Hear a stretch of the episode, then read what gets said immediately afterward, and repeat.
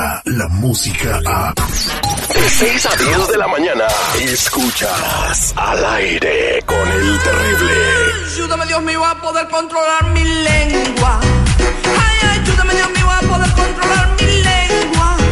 Peligrosa. Ya tenemos No a Lupita saber. Yeye, de la lengua descontrolada, en vivo al aire con el terrible lista para darnos eh, los chismes, lo más importante, lo que está pasando el día de hoy. Adelante, Lupita Yeye, ¿cómo estás?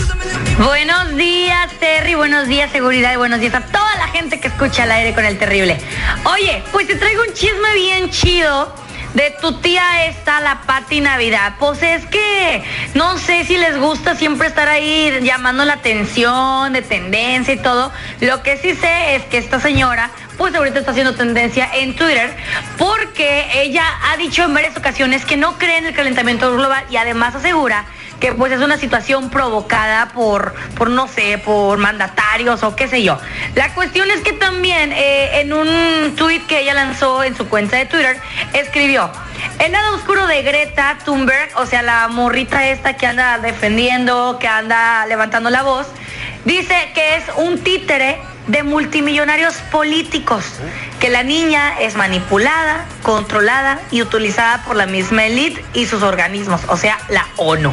¿Para qué es que engañar a las personas y que es que el calentamiento global, pues que no existe, que es una verdad, que no es real? Eh, lo mismo que piensa Donald Trump, Vladimir Putin, y eh, Jair Bolsonaro, el presidente de Brasil.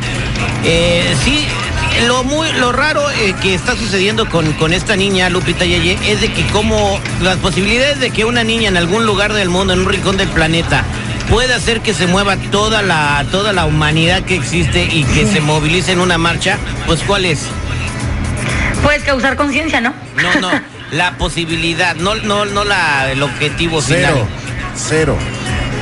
Ah. O sea, vamos a decir que tú allá en Memphis, Tennessee, quieres organizar una marcha para los derechos de la mujer. Haces un video y mueves a todo el planeta con tu video para que marchen el día que tú quieres.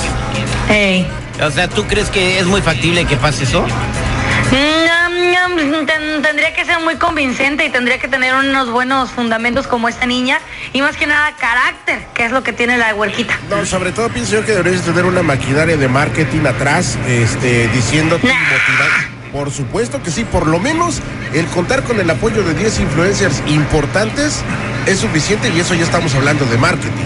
Eh, dicen que esta niña fue financiada con millones de dólares o con personas que- de la tecnología verde, que obviamente que están en contra del uso del carbono, del petróleo y el gas.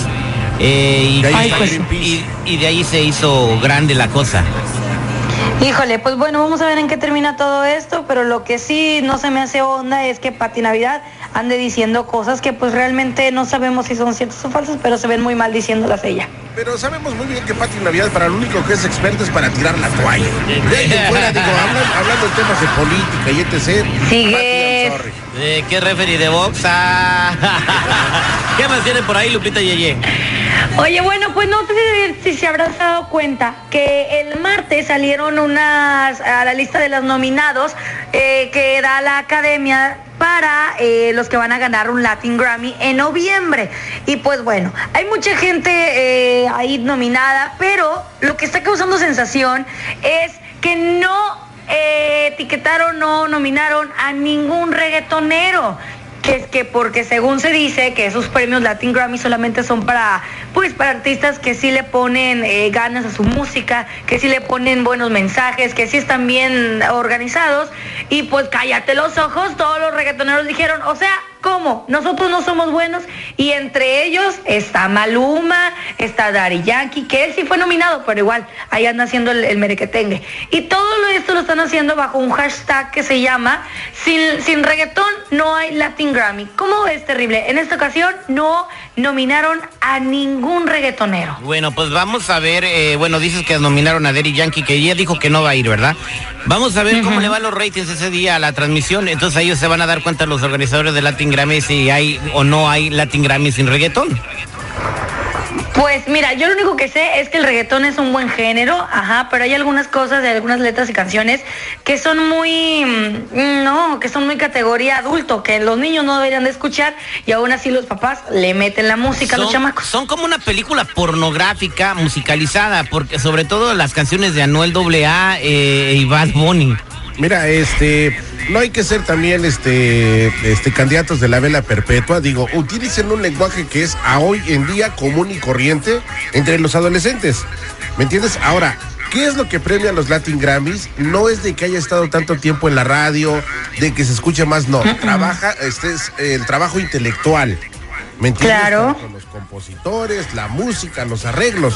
Y estos señores pues están pe- pe- este, con pestañas para Trabajo arriba. intelectual, si no nominaron al mimoso, ¿Ya escuchaste la letra? ¿Ya escuchaste la música? que la tenían cuatro por cuatro en un cuarto de hotel y no se dice la canción. No. Así de se da Lupita Yeye, que en un cuarto de cuatro por cuatro donde te ponía. ¡No, hombre! Ya vete a dormir.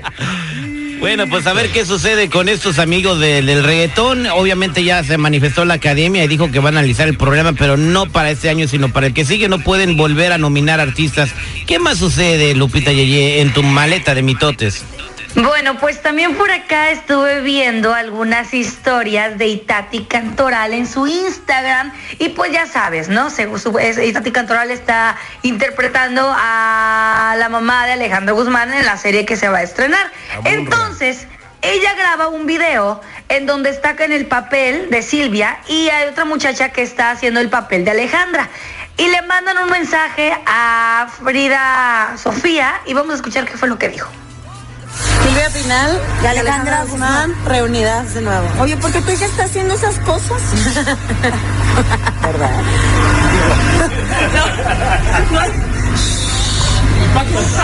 Eh, no le entendí, Lupita.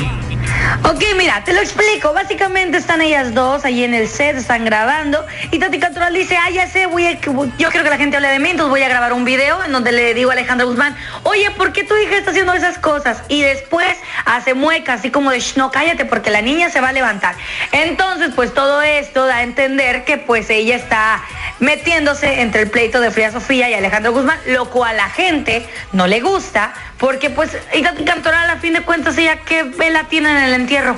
O sea, Pues ¿para no. qué se pone a opinar? ¿Qué? no, ¿Qué? No más que tiene entierro, pero no velas. Muchas gracias, Lupita Yeye. Que tengan bonito día y seguimos acá en los chismes. Bye. Descarga la música a.